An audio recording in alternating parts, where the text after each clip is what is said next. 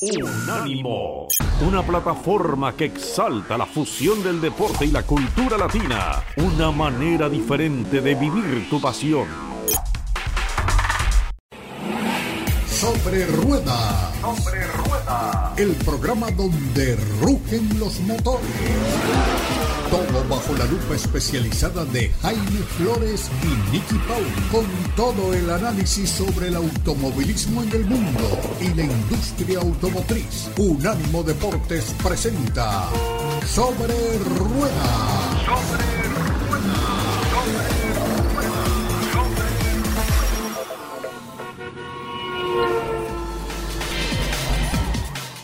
¿Qué tal amigos? Bienvenidos una vez más a Sobre Ruedas. Feliz año nuevo 2022 para todos ustedes. Es nuestro primer programa en vivo de este año y es un placer de verdad poder contar con la sintonía de todos ustedes en este año que vendrá cargado de muchas sorpresas, muchas cosas interesantes.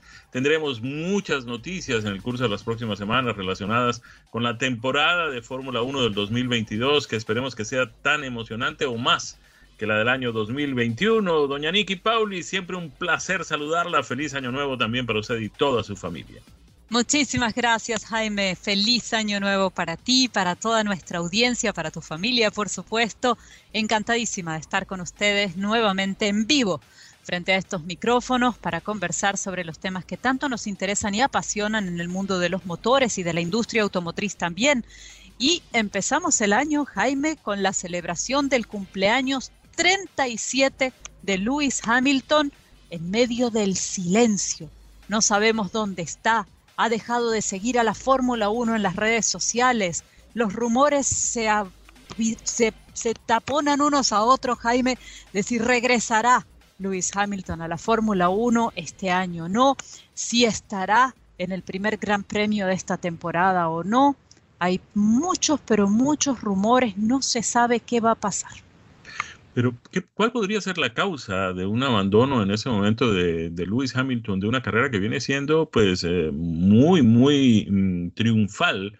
Eh, a excepción tal vez de este último año 2021, pero nada, para nada, pues algo mm, que pueda haber causado una frustración de tal magnitud como para que esté pensando en retirarse de la Fórmula 1 cuando le falta además un campeonato para superar la marca de Michael Schumacher. Pues creo que has nombrado, has mencionado en, en, en en tu alocución dos puntos muy claves. Uno, ¿qué pudo haber pasado? Pues sí, la decepción es grandísima para él, aparentemente. Está molesto, Jaime, está molesto por lo que sucedió en el último Gran Premio de Fórmula 1 del año pasado, que finalmente le dio el título a Max Verstappen, una carrera que hasta el día de hoy eh, también eh, despierta mucha polémica y pasiones entre, entre los aficionados y entre los entendidos, entre los expertos de la Fórmula 1, porque mucha gente dice que la decisión de Michael Massey, director de carrera, finalmente fue la que le dio el título a Max Verstappen y se lo quitó a Lewis Hamilton. Y Lewis Hamilton se fue, eh, no, no nos olvidemos, se fue molesto de la pista, él felicitó al nuevo campeón, por supuesto, en buena lid, pero eh, dejó conocer su malestar por lo que había sucedido, por las decisiones eh, del director de carrera, y no solamente en ese último Gran Premio, sino a lo largo de la temporada. Eh, la gente de Mercedes también ha manifestado su malestar eh, y Lewis Hamilton no asistió a la premiación de la Federación Internacional de Automovilismo, no fue a recoger su trofeo como, como subcampeón esto conlleva penalización según el reglamento de la Fórmula 1 y eh, inmediatamente en esos días, en esos mismos días, él decidió eh, retirarle su apoyo a las cuentas de redes sociales de la Fórmula 1. Es un claro gesto de, descontento y de decepción. Y hay otros pilotos que han manifestado, por ejemplo, el que fuera su compañero de escudería, Nico Rosberg, que decía, a mí me dolió como si lo hubiese vivido yo. Entendí su dolor totalmente porque no, porque no estuvo bien lo que pasó. Entonces, em, este tipo de comentarios alimentan esa fogata, Jaime.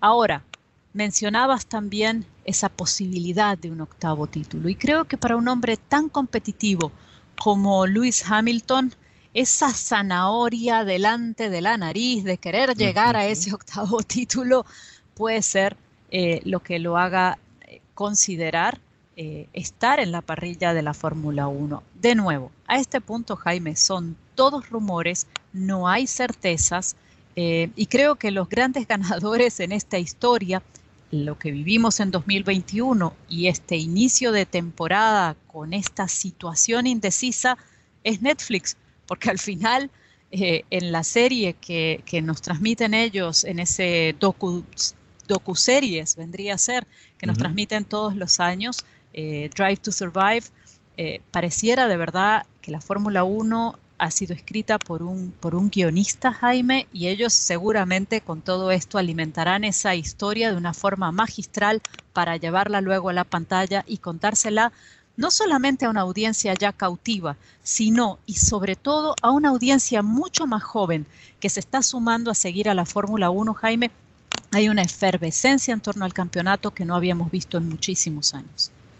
Se podría decir que en la Fórmula 1 la realidad supera la ficción, ¿no? Pues hay sí. Una, hay una expresión muy americana que es don't get mad, get even. ¿No? Mm. Y tal vez de pronto sea lo que deba eh, aplicar eh, Lewis Hamilton. ¿no? no es cuestión de, de, enojarse, es cuestión de, de ir y buscar y, y, demostrar efectivamente que lo que, si, si él lo puede mostrar naturalmente, que lo que sucedió en el 2021 fue una injusticia, ganando sin ninguna discusión el, campeonato del 2022. Eh, ahora, hay otra cosa, Nicky. Mm, primero, mmm, hay que reconocer que tardó muchos años la corona británica en reconocerle el éxito a Lewis Hamilton mm, y entregarle pues eh, el merecidísimo título de Sir. Eh, lo hicieron hace apenas algunas semanas después de que se mm, presentó el resultado este discutible del año 2021. Pero, mm, Nicky, las cosas son como son, ¿no? Eh, ellos, tanto la escudería como él, tuvieron la oportunidad de cuestionar los resultados y las decisiones tomadas en el marco de esta prueba en Abu Dhabi. Lo hicieron y, y aún así, pues las apelaciones eh, terminaron dándole la razón a Verstappen y a la escudería de Red Bull, de manera que, pues, eh, los recursos, digamos, jurídicos, si es que se puede usar esa expresión, fueron empleados, ¿no? fueron empleados y finalmente ellos decidieron retirar eh, esa, esa, queja y no, y no apelar, Jaime. Así que el equipo también cometió errores durante la temporada. No, no solamente acertaron en cada una de sus decisiones, también hubo errores dentro de la escudería de Mercedes, igual que dentro de la escudería de Red Bull, como es apenas normal. Y como es apenas normal, uh -huh. Jaime, también en un mundo que es tan competitivo como el de, el de la Fórmula 1, en cualquier disciplina deportiva, a ese nivel, eh, hay mucho en juego, muchas inversiones, mucho dinero, mucha presión.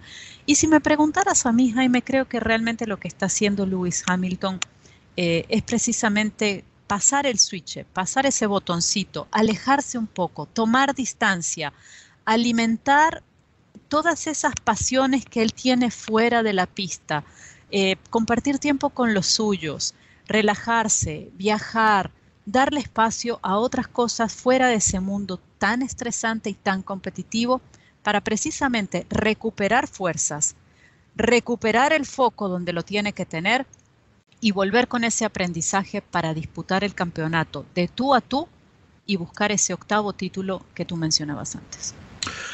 Eso por el lado de Lewis Hamilton, naturalmente donde mmm, las cuestiones no son muy alegres, eh, pues en contraste hay otro, mmm, otra escudería, otro grupo de gente, otra, otro lugar donde las cosas son todo lo contrario.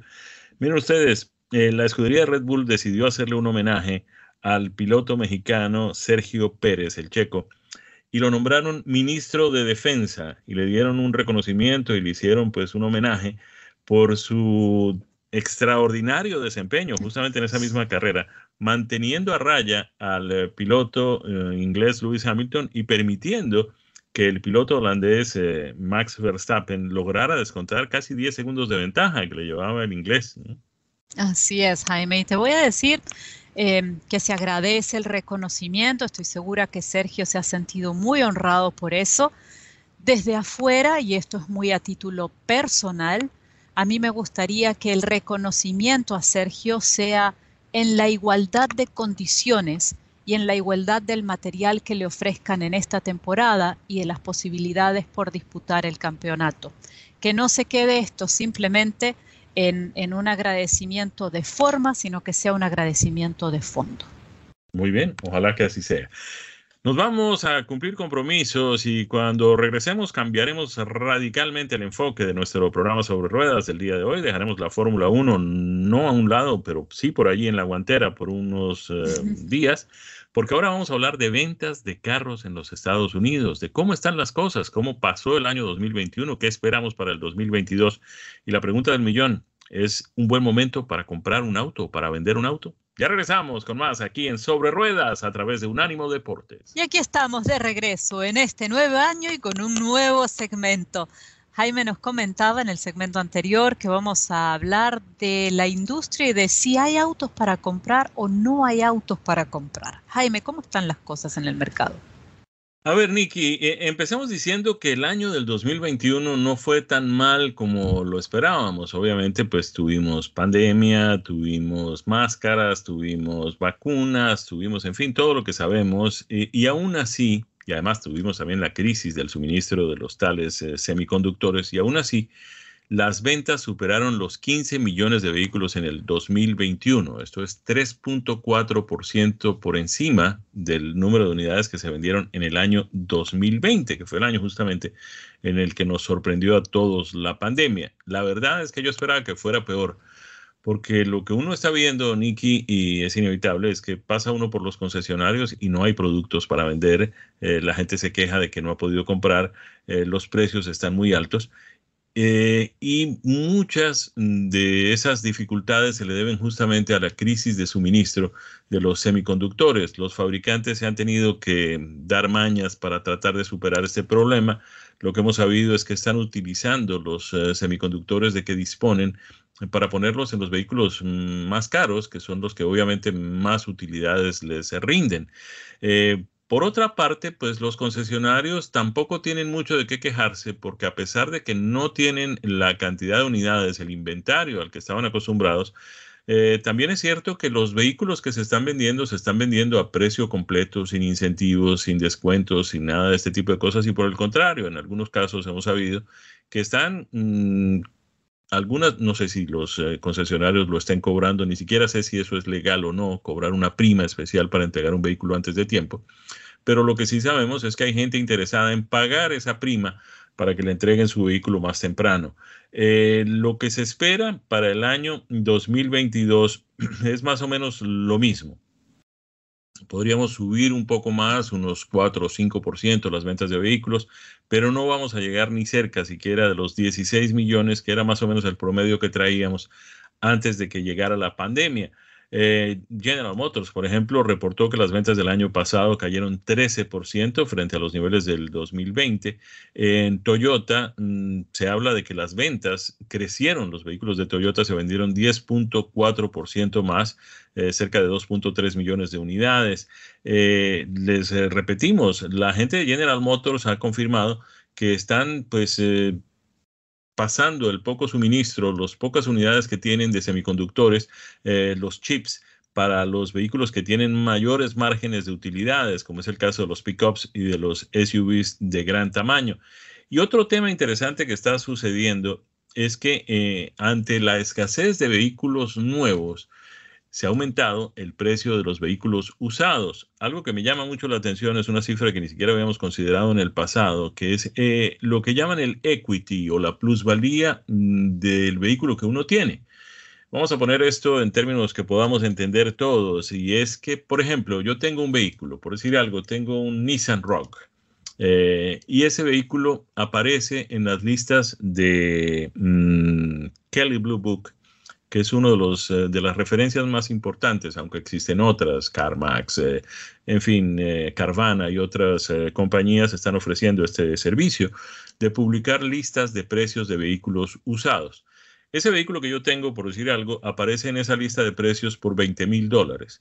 Pues resulta que como yo le debo a la financiera, al banco que me lo financió, 10 eh, mil dólares, la plusvalía que yo tengo en ese vehículo es justamente la diferencia entre la cifra mayor y la cifra menor, que en este caso sería 10 mil dólares.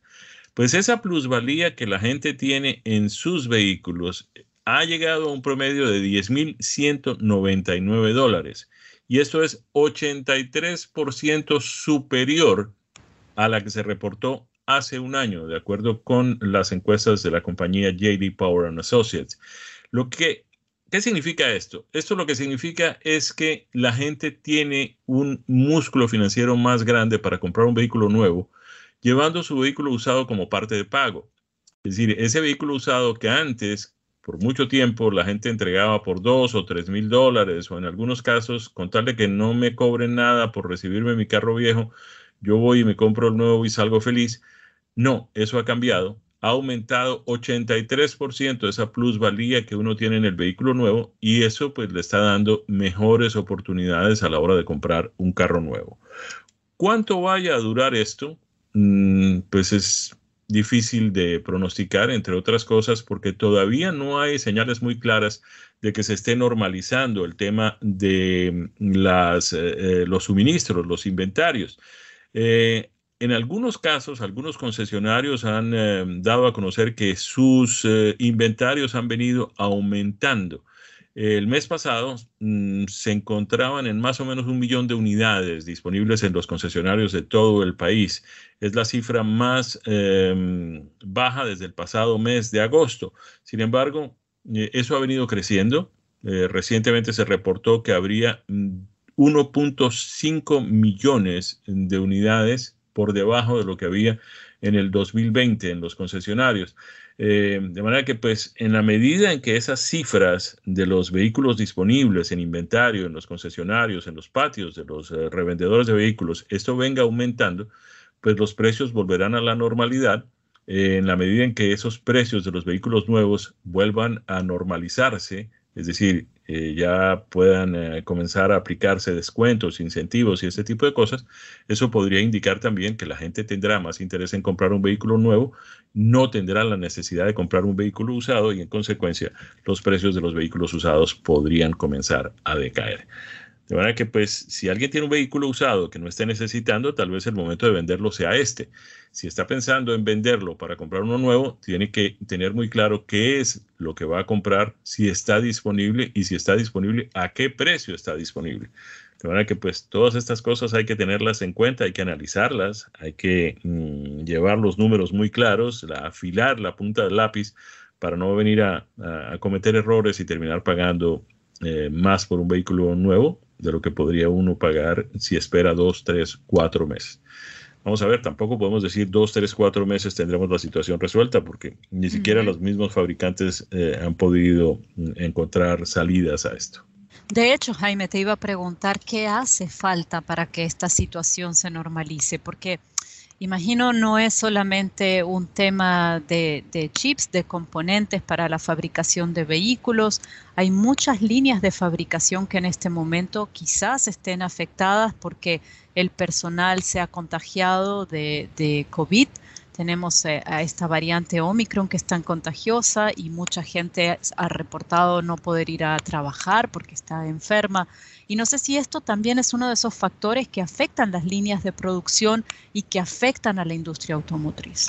Sin duda, eh, Nicky, yo diría que se trata de la tormenta perfecta. Hemos tenido una cantidad de factores que inciden justamente en que las cosas eh, parezcan no tener un, tiempo razonable para, para normalizarse. Em, primero, eh, este tipo de, semiconductores no se producen en cualquier parte, ni se pueden ordenar así de la noche a la mañana, es decir, no es fabricar pizzas ni nada parecido. Eh, hasta donde tengo entendido, el mayor fabricante de este tipo de productos es justamente la isla de Formosa, Taiwán. Eh, esto no tiene nada que ver con cuestiones políticas, ahí la China comunista no tiene nada en que meterse en este asunto, no, no, hay nada político en esto. Es simplemente el hecho de que pues, ha aumentado significativamente la demanda de este tipo de productos y los fabricantes no tuvieron la previsión suficiente para aumentar también su capacidad de producción. El problema es que tampoco puedes montar una fábrica de semiconductores de la noche a la mañana. Eh, lo primero que están haciendo los fabricantes es primero tratar de, fabricar aquellos vehículos que, mm, ya lo mencionamos, les dan más utilidades, pero también al mismo tiempo usar los semiconductores que tienen en vehículos que no necesitan tantos semiconductores, por decir algo. Si tenemos un vehículo que sí eh, viene equipado con eh, un sistema de infoentretenimiento muy bueno, pero no tiene, por decir algo, el sistema de navegación por GPS. Ese es un semiconductor menos que ese producto que ese vehículo necesitaría. En la medida en que podamos quitarle cuatro o cinco de los que no tenemos y comenzar a fabricar solamente vehículos que, eh, cuyos semiconductores están en inventario y podríamos fabricar esos vehículos, pues vamos a tener que fabricar. Y la gente lo está notando. Eh, eh, muchas veces llega uno al concesionario y le dicen, hombre, si tenemos el Hyundai Kona, pero el que Kona que tenemos no tiene estos y estos opcionales porque justamente no hay los semiconductores para ellos. De manera que pues hay esa, esa flexibilidad también y los fabricantes se han visto en la obligación de poner en el mercado aquellos productos para los cuales tienen el inventario completo de semiconductores para fabricarlos. Algunos otros pues se quedarán esperando que lleguen eh, los nuevos semiconductores cuando se haya normalizado todo esto.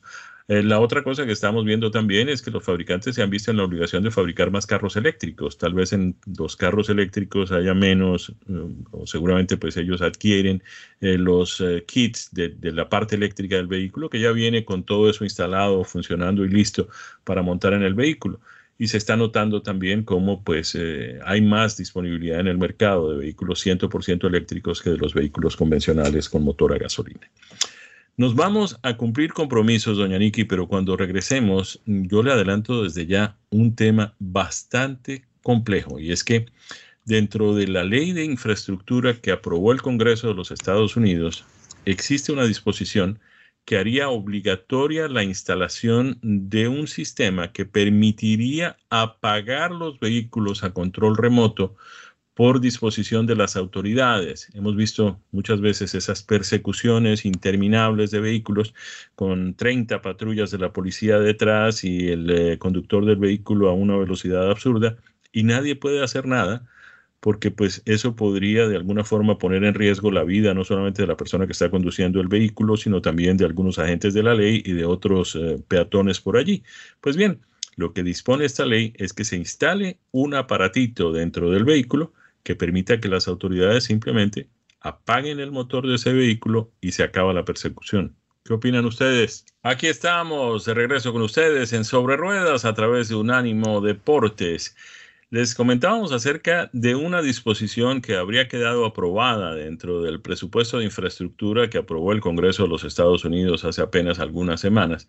Y es una medida que obligaría a los fabricantes de vehículos a instalar interruptores, switches en cada vehículo, camión, camioneta nueva que se venda en los Estados Unidos. Esto permitiría que las autoridades puedan en algún momento pues simplemente disponer eh, que el motor de un determinado vehículo se apague. Eh, obviamente esto pues obedecerá a sistemas de transmisión de datos a través de ondas radiales o de ondas de telefonía celular o de la misma internet o qué sé yo, en la nube, etcétera, todo ese tipo de cosas. Y podrían detener algunos vehículos. Eh, la idea es que se pueda controlar a las personas que están violando la ley de alguna forma. Lo que pasa es que violar la ley es una cosa hoy y puede ser una cosa completamente diferente. Hay un ejemplo eh, interesante que han traído a colación quienes pues han publicado notas acerca de esta nueva disposición que podría entrar en vigencia en el curso de algunos meses, pero también podría demorarse algunos años mientras se implementan pues, los sistemas y los operativos para poderla llevar a cabo.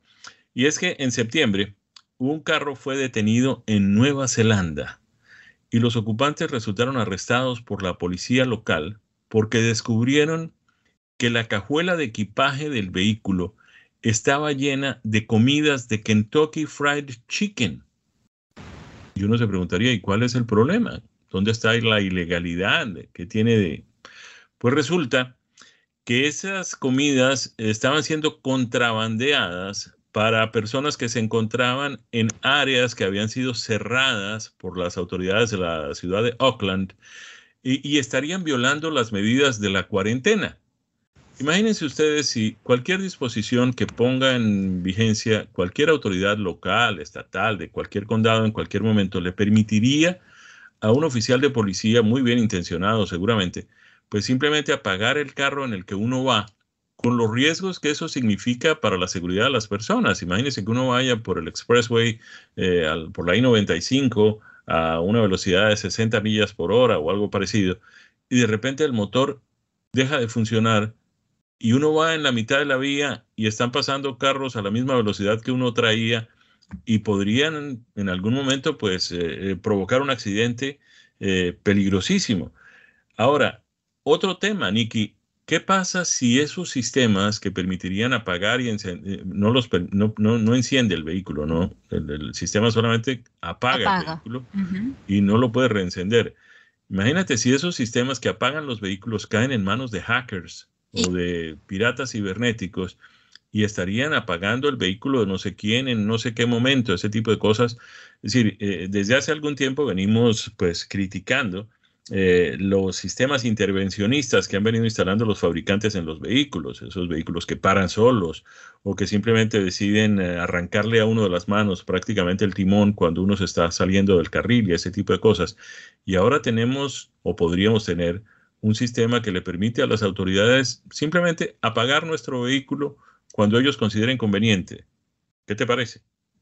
A mí me preocupa el tema de los hackers, eh, Jaime, particularmente, ¿no? Confío, confío en el buen tiro de nuestras autoridades, confío en que quizás este sistema no sea algo que te lleva de 60 millas por hora a 0 millas por hora en un santiamén, sino que es algo quizás hasta progresivo, que la policía pueda escoltarte o, que la policía pueda rodear ese vehículo que está en una persecución, por ejemplo, en un caso hipotético de una persecución.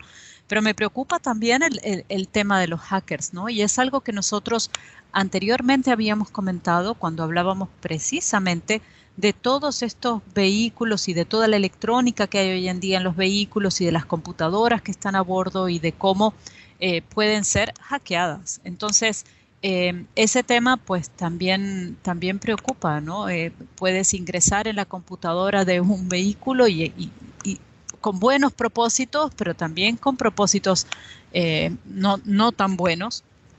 Y, definitivamente preocupa, ¿se está contemplando algo en esta nueva legislación, posible nueva legislación para contrarrestar esto?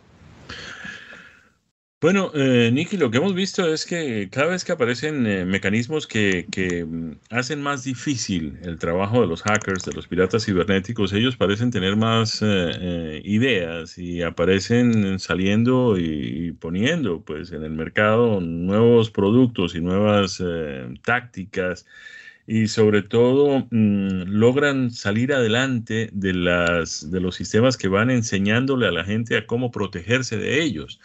Eh, desde hace tiempo venimos viviendo el tema, pues, de, lo que llaman phishing, que es que te envían mensajes a través del correo electrónico y te dicen, aquí te estoy, yo acabo de recibir uno que me dice, aquí le estamos mandando una factura que usted tiene pendiente. Y cuando uno cree que sí, efectivamente tengo una factura pendiente y qué bueno pagarla y salir de eso, lo que abres no es ninguna factura, sino por el contrario, eh, cualquier tipo de, software pirata que tiene como propósito pues dañarle a uno el computador o apoderarse de los eh, datos personales de uno, eh, de las contraseñas de las cuentas bancarias, de los nombres y las direcciones electrónicas de los amigos de uno y empiezan a enviarles mensajes y todo ese tipo de cosas. Y, eso cada vez que alguien mm, aparece con una solución, con un antivirus que permite eh, mm, apagar o por lo menos contrarrestar el riesgo que eso significa, pues ellos inventan otro y otro más, ¿no? De manera que pues eh, este tipo de cosas, además, mira, eh, desde hace algún tiempo, esto no es muy nuevo tampoco, porque el sistema OnStar de General Motors tiene este sistema también, esta, esta disposición, este dispositivo que le permite a la gente de OnStar, que tiene sus instalaciones en varios lugares del país, yo tuve el privilegio de conocer una que tenían, que, o que tienen montada en el edificio General Motors allí mismo en Detroit, donde pues es eh, un estudio enorme con una cantidad de gente trabajando en sus computadores y atendiendo eh, los servicios básicos que presta OnStar, que fundamentalmente son pues el sistema para abrir o cerrar el vehículo cuando uno se le queda la llave adentro, el eh, sistema de direcciones cuando uno tiene que llegar a algún sitio y no sabe exactamente cómo hacerlo, ellos se lo envían por el sistema del vehículo eh, y otra serie de particularidades, eh, cuando tienes problemas mecánicos en alguna zona o sufres un accidente, ellos automáticamente envían la información a los servicios de salud para que envíen una ambulancia. Ellos también tienen un sistema que permite apagar el vehículo. Si el vehículo es un vehículo General Motors equipado con OnStar, pues simplemente la policía averigua cuáles son eh, los datos del vehículo a partir de la placa. Por decir algo, ellos pueden encontrar el VIN number y con el VIN number ellos saben ya cuál es la identidad electrónica de comunicaciones del vehículo y lo pueden apagar desde esta central.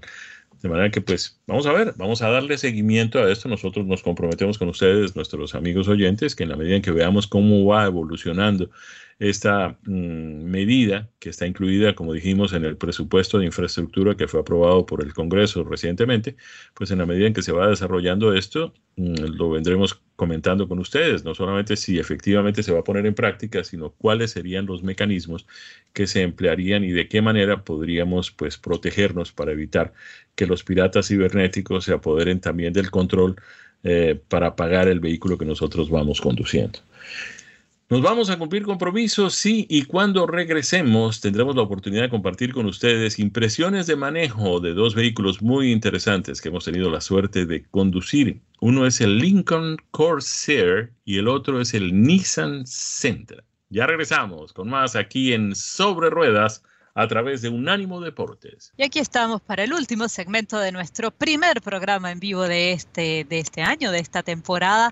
Y Jaime nos tiene preparados hoy dos apruebas de dos vehículos, Jaime, que no son muy similares. A ver, ¿qué nos, trae, qué nos traes hoy?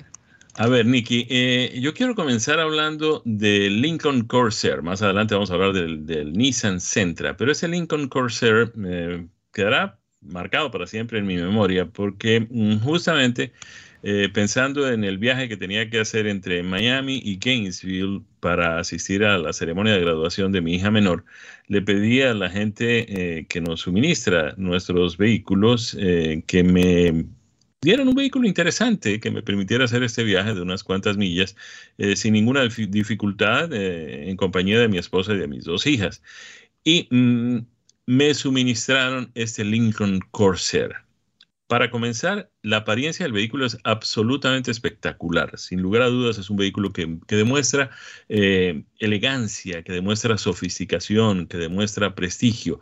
Eh, tiene un diseño muy, muy, mm, con mucha personalidad, por llamarlo de alguna forma. Y esto se traduce también en, una, un rodaje muy suave. Eh, viene regiamente equipado.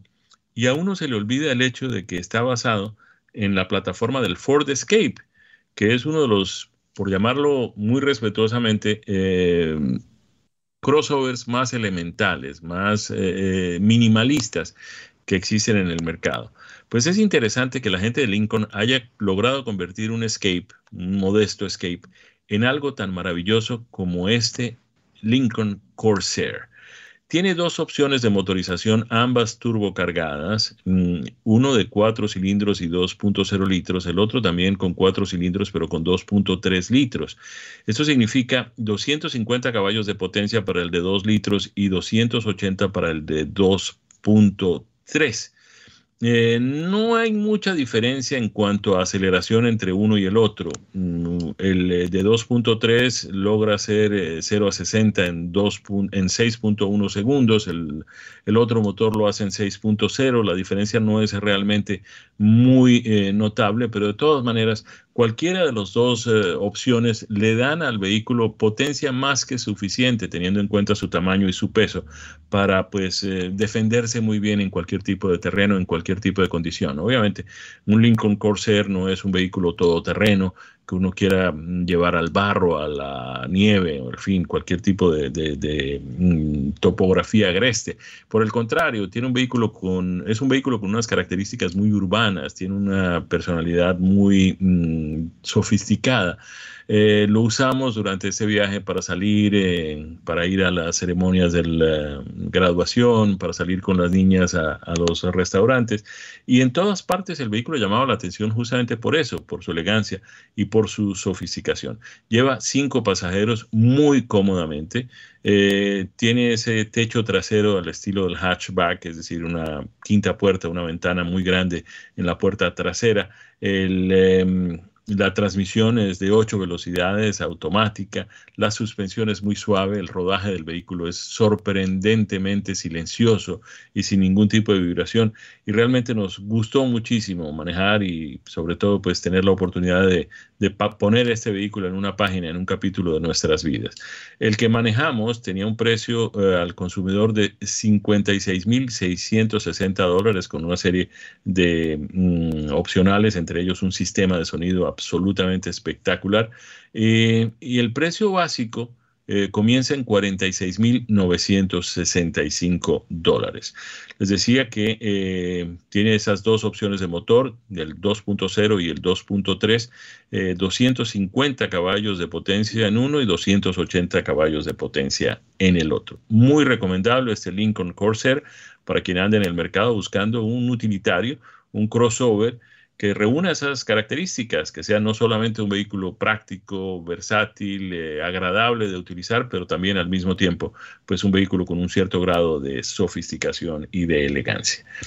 Y de ahí pasamos a otro vehículo que nos viene llamando la atención desde hace ya un buen tiempo y es uno de los que pertenecen a los sedanes compactos. Entre los sedanes compactos tendríamos que poner obviamente al inevitable Toyota Corolla, que es el más popular de todos ellos, pero también aparecen allí el Hyundai Elantra, eh, tendríamos que poner ahí al eh, mm, vehículo de Kia. En el caso de Kia tengo entendido que lo que ellos tienen allí es el Forte.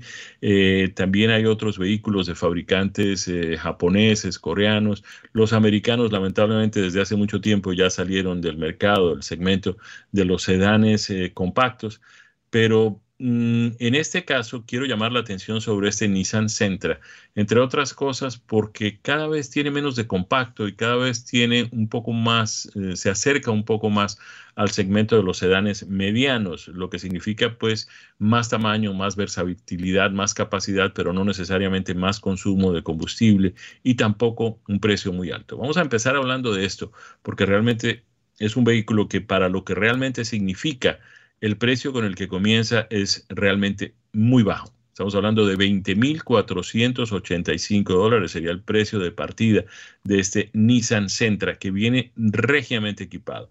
En materia de estilo y de diseño, hay que reconocer que la gente de Nissan se las trae con este Sentra. Lo hicieron bellísimo, atractivo, no parece ser un sedán compacto de 20 mil dólares, muy por el contrario. Eh, se parece mucho con el Altima, le roba un poco al Altima esa, eh, ese, ese sex appeal, por llamarlo de alguna forma. Y, yo creo que hasta al Máxima, que es el sedán pues, eh, de mayor tamaño del fabricante japonés. En el caso de este mm, Nissan Sentra viene en tres versiones, la S, la SB y la SR. Y miren ustedes, la diferencia del precio básico entre las tres va de 20.485, que es el más barato y que ya habíamos mencionado, a 23.075, que es el más caro, y que traen una cantidad significativa de opcionales. El eh, Nissan Sentra viene equipado o viene impulsado por un motor de cuatro cilindros, 2 litros de desplazamiento que entrega 149 caballos y que viene acoplado con una transmisión mm, continuamente variable. No es un vehículo de alto desempeño, no es un vehículo para andar corriendo por las calles, ni mucho menos, pero es un vehículo muy bien equipado, un sistema de infoentretenimiento con una pantalla de 7 pulgadas, fenomenal, realmente muy agradable, muy completo. Eh, viene mm, con, eh, les decía, 149 caballos de potencia, 146 libras por pie de torsión, acelera de 0 a 60 millas en 9.2 segundos y rinde 32 millas por galón combinadas, 28 millas por galón en la ciudad, 37 millas por galón en la autopista para quien ande también en busca de un vehículo de estas características, eh, con frenos eh, de, disco en las cuatro ruedas, además, que es algo que no ve uno en todos los sedanes compactos, pues este Nissan Sentra puede ser una opción muy, muy interesante. Eh, lo van a ver, cuando se monten en el vehículo no se van a imaginar que están en un sedán compacto. Y con estos comentarios de nuestros vehículos, los que hemos tenido la suerte de manejar por estos días, este Lincoln Corsair, ¿lo has manejado, Nicky? No he tenido la ocasión de manejar ninguno de esos dos vehículos, Jaime, pero espero que pronto lleguen a mis manos. Te acordarás de mí cuando recibas el Centra porque te vas a dar cuenta de que realmente sorprende. De esta forma vamos llegando al final de nuestro programa. Les agradecemos como siempre la sintonía. Los invitamos para que estén de nuevo con nosotros el próximo fin de semana porque tendremos más eh, información sobre lo que viene pasando en el mundo de la Fórmula 1. Vamos a ver si para allá ya habrá aparecido Lewis Hamilton. Y tendremos también lo que está sucediendo en el mundo de la industria automotriz, en el mercado de vehículos y los vehículos, los eh, automóviles, los utilitarios, los pickups que tendremos la suerte de manejar en las próximas semanas. A nombre de nuestro equipo, con Daniel Forni en la producción y en los controles, en los micrófonos Nicky Pauli y este servidor Jaime Flores, les deseamos a todos un feliz resto de fin de semana, una semana muy productiva y que nos acompañen en nuestro próximo programa de Sobre Ruedas a través de Unánimo Deportes. Felicidades para todos. Sobre Ruedas conducen Jaime Flores y Nicky Pauli aquí en Unánimo Deportes.